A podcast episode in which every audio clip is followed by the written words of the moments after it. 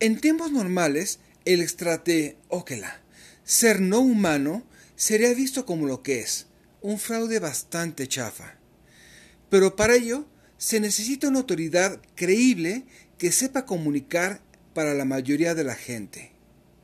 Sin embargo, siempre habrá grupos dispuestos a creer en teorías de la conspiración o explicaciones alternativas, tan solo porque se ajusta a sus sesgos cognitivos o porque son más fascinantes que las explicaciones racionales.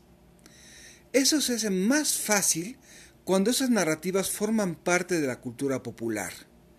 Además, es común desconfiar de cualquier gobierno hasta el grado de que nos ocultan cosas premeditadamente.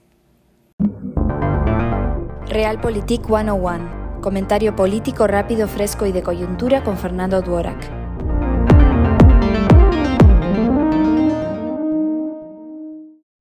En tiempos normales, el extrate Okela, ser no humano, sería visto como lo que es, un fraude bastante chafa.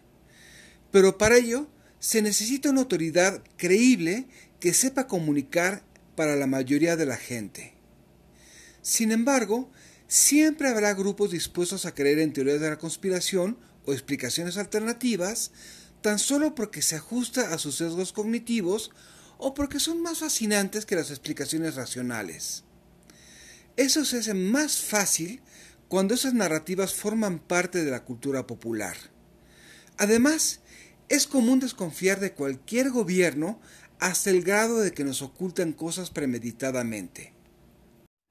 Entonces, ¿cómo hicimos para llegar al punto donde pesan más los otros datos? La razón, los canales acreditados perdieron confianza. En el caso de la ciencia, el lenguaje se hizo inaccesible. Para una democracia tradicional, no solo la élite política se distanció de la ciudadanía con un lenguaje técnico y una imagen lejana a la mayoría, sino también generó ineficacia y descontento. Visto de esa forma, los liderazgos llamados populistas son, antes que nada, percibidos como personas auténticas para la mayoría y sus explicaciones, en su simplismo, son entendibles.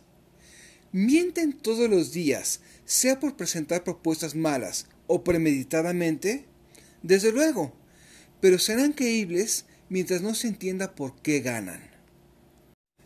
¿Qué hacer?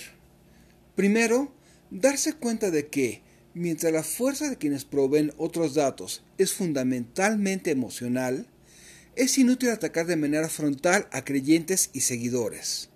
Terminan sintiéndose justificados. Acto seguido, reconocer que no hay mayor pobreza en la discusión pública que tener solo la razón, especialmente si se parte del descrédito. Es necesario aprender a divulgar haciendo atractivo lo verídico.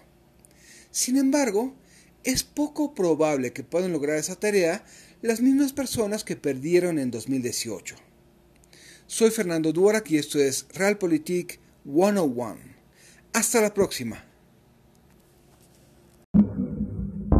Sigue a Fernando Duorak en Twitter y en Facebook.